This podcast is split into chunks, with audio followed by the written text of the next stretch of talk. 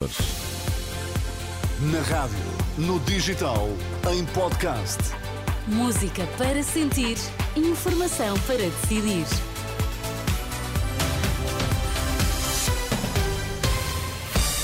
Vai começar o Jornal das Nove. Para já vamos às notícias em destaque.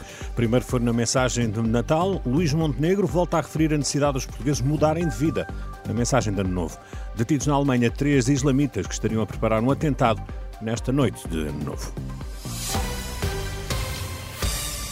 É a altura de mudar de vida e por isso em março há que virar a página. Depois da mensagem de Natal, em que disse que a crise política é uma oportunidade para os portugueses mudarem de governo e de vida, o líder do PSD insistiu esta noite na mensagem de Ano Novo. Já em março temos a possibilidade de mudar de vida. Temos de virar a página deste empobrecimento geral. Numa mensagem nas redes sociais com um pouco mais de um minuto, Montenegro disse ser necessário criar riqueza e baixar os impostos. Temos de mudar de vida. Temos de criar mais riqueza para dar futuro aos nossos jovens. Temos de baixar os impostos para aliviar a nossa classe média. Temos de valorizar as pensões e evitar o abandono e a solidão dos mais idosos. Temos mesmo de mudar de vida. Mudar de vida, o grande desafio que o líder do PSD deixa aos portugueses nesta mensagem de Ano Novo a pensar nas legislativas antecipadas de 10 de março. Antes, já António Costa tinha destacado o aumento do salário mínimo, das pensões e a descida do IRS no próximo ano.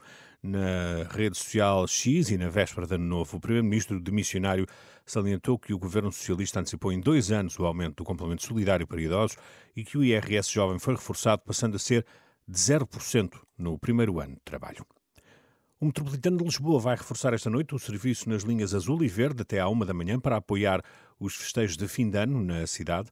Contudo, estes eh, festejos, no Terreiro do Passo, levaram ao encerramento mais cedo da estação de metro, naquele local que só vai reabrir às seis e meia da manhã de amanhã. O Sintpor termina a greve às horas extraordinárias com uma mão cheia de críticas à falta de planeamento das urgências.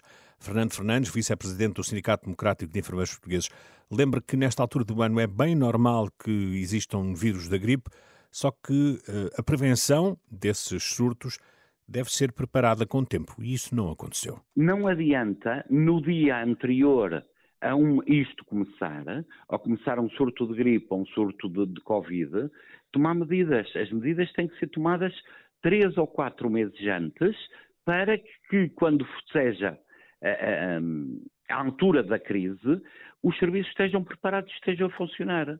Fernando Fernandes apela a que antes das eleições de março o Governo se possa reunir com os enfermeiros como fez com os médicos. Uh, muitos estarão a esta hora a caminho de festas e encontros com amigos e familiares para a passagem de ano, pois convém saber que a PSP vai estar atenta na estrada a reforçar a fiscalização em todo o país. O subintendente Sérgio Soares, da Polícia de Segurança Pública, aconselha condução segura, ainda para mais porque já choveu um pouco em várias regiões do país. Tanto nas estradas como nos locais de festejos, a PSP continua a apelar no âmbito da segurança rodoviária a todos os condutores conduzam em segurança, adaptando a sua, a sua condução às condições atmosféricas e ao estado do piso. Lembramos que hoje já choveu durante o dia, é provável que as condições eh, climatéricas eh, continuem, continuemos a ter alguma precipitação.